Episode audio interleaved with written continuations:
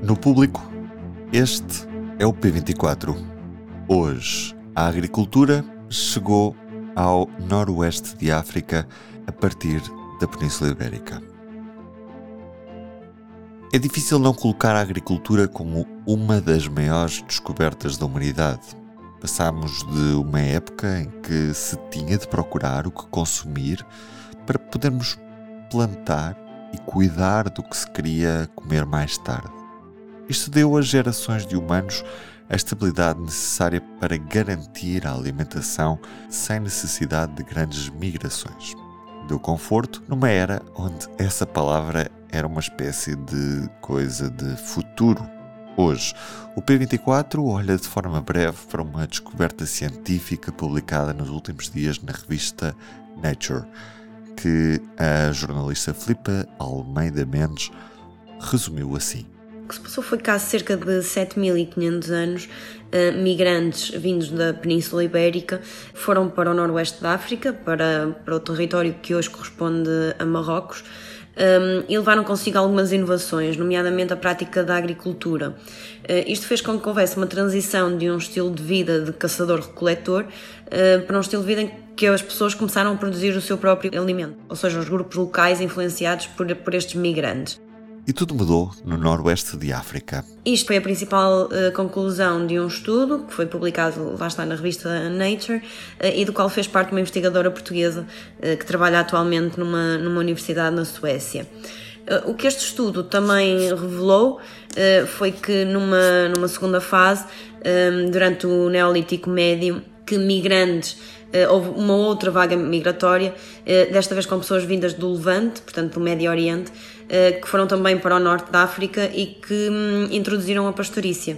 Portanto, temos aqui tanto a introdução da prática da agricultura como também da, da pastorícia.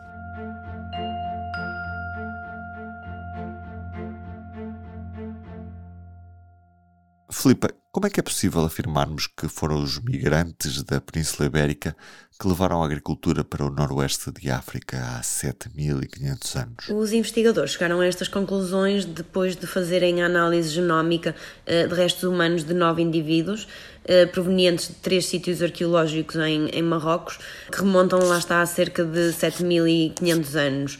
Aquilo que eles fizeram foi uh, utilizar estes restos arqueológicos um, nomeadamente os ossos e os dentes, uh, levaram-nos para um laboratório, extraíram o, o ADN um, e depois sequenciaram-no e analisaram-no através de ferramentas bioinformáticas. Para depois fazer a análise comparativa destes genomas antigos do norte de África, a equipa utilizou alguns dados genéticos que já tinham sido publicados antes, eh, maioritariamente de Espanha, porque ainda há poucos eh, genomas antigos de Portugal publicados. É importante referir também que uh, houve aqui também um trabalho de arqueologia, um, ou seja, o estudo contou com a colaboração de, de investigadores de áreas diferentes, uh, nomeadamente de arqueólogos, uh, que permitiram colocar os dados da genética num contexto arqueológico. ou seja, por exemplo, um, os investigadores sabem que o ADN que sequenciaram uh, dos agricultores mais antigos encontrados em Marrocos, que vem precisamente deste contexto de agricultor, porque estes restos humanos foram encontrados uh, junto a sementes, a cerâmicas e a restos de animais domésticos. E o que é que mais podemos concluir daqui, Todos estes dados permitiram aos investigadores concluir uh, que houve numa terceira fase uma mistura entre estas três componentes, portanto entre a componente europeia, os grupos locais e, um, e as pessoas vindas do, do Levante. Um, e, portanto, observaram uma, uma mistura genética um, de caçador-recoletor nos agricultores, uh, mas não o contrário. Ou seja, isto, isto significa que os caçadores-recoletores não receberam património genético uh, dos agricultores, apesar de terem recebido as suas tecnologias e as suas inovações. Então, quer isto dizer que podemos já tirar conclusões sobre como é que estes grupos contactavam ou, ou ainda é precoce tomar esse tipo de, de conclusão. Uma questão que fica por esclarecer é precisamente essa, um, ou seja, como é que estas populações contactaram? Um, portanto, será que foi um contacto amigável? Será que tinham contactos com base em comércio? Uh, será que foi algo mais violento? Uh, portanto, estas questões ficam ainda por, por responder, uh, eventualmente serão, serão respondidas em próximos estudos. Filipe Almeida Mendes no P24.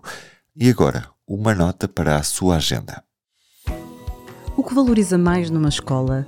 E como é que a sua se compara às outras? O público e a Católica Porto Business School traçam o retrato de quase 600 escolas secundárias e mais de mil escolas básicas, analisando diferentes indicadores de sucesso.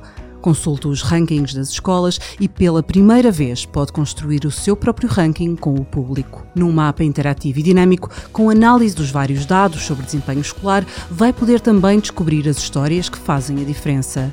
Tudo no ranking das escolas do público a partir de 16 de junho em público.pt.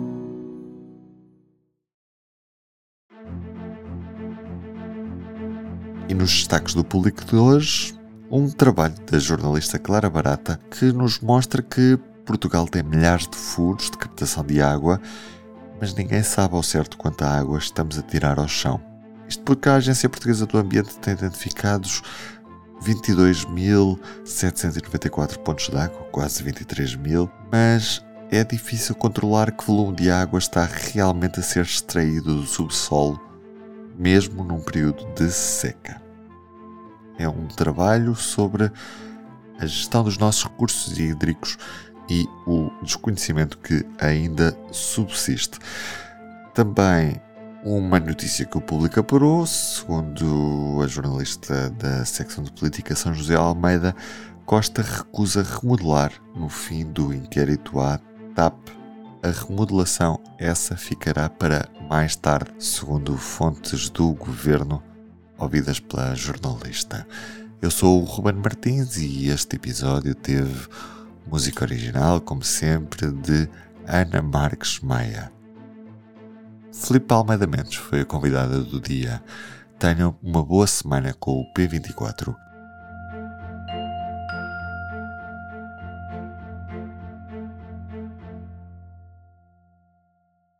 O público fica no ouvido.